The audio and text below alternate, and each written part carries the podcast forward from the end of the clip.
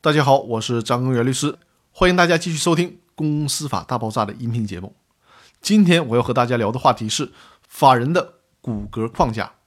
法人呢是法律上虚拟的人，他也需要和人一样有自己的骨骼框架，有自己的机体构造，这样才能让这个虚拟的人运转起来。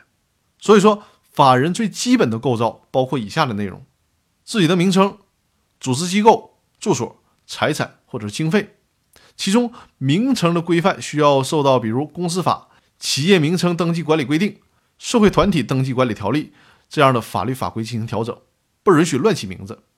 那关于组织机构呢？任何社会组织要成为法人，都要有一定的机构。一般而言，法人的组织机构主要有三个：第一个是决策机构，比如说股东会或者股东大会；第二个是执行机构，比如说董事会、理事会；第三个呢是监督机构，比如说监事会。关于住所的问题，法人他作为一个权利的主体，和自然人一样，他得有一个住所，这是一个必备条件。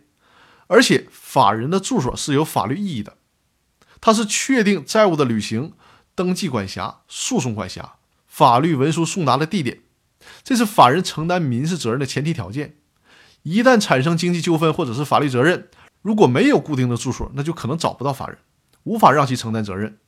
这不仅仅损害了相对方的利益，也给经济秩序造成了混乱。所以说，法人必须要有住所。这里面提示大家注意一点，就是与法人的住所不同，法人的经营场所的范围就比较广了，包括了法人的住所和法人从事经营业务的活动地点等等。法人呢可以有多个经营场所，但是只能有一个住所。大家要注意区分这个概念。另外要特别说一下。关于盈利法人成立的时候，有限责任公司和股份有限公司呢，是以准则主义为原则，以许可主义为例外。这是什么意思呢？通俗点说，就是通常呢，成立有限责任公司或者是股份有限公司是不需要特别批准的，只需要履行一般的登记备案就可以了。就我去告诉你，我要成立这样的公司，我在你这里按照规定的手续进行备案就可以了。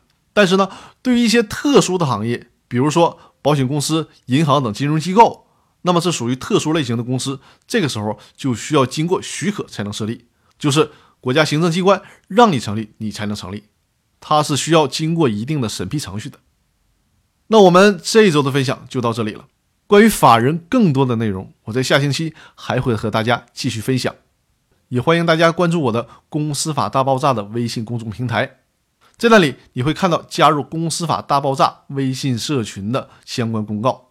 在这个收费的微信群里，我们会每天讨论有关公司法和股权的问题，为大家答疑解惑。那好，我们今天的节目就到这里了，我们下周再见。祝大家有一个愉快的周末。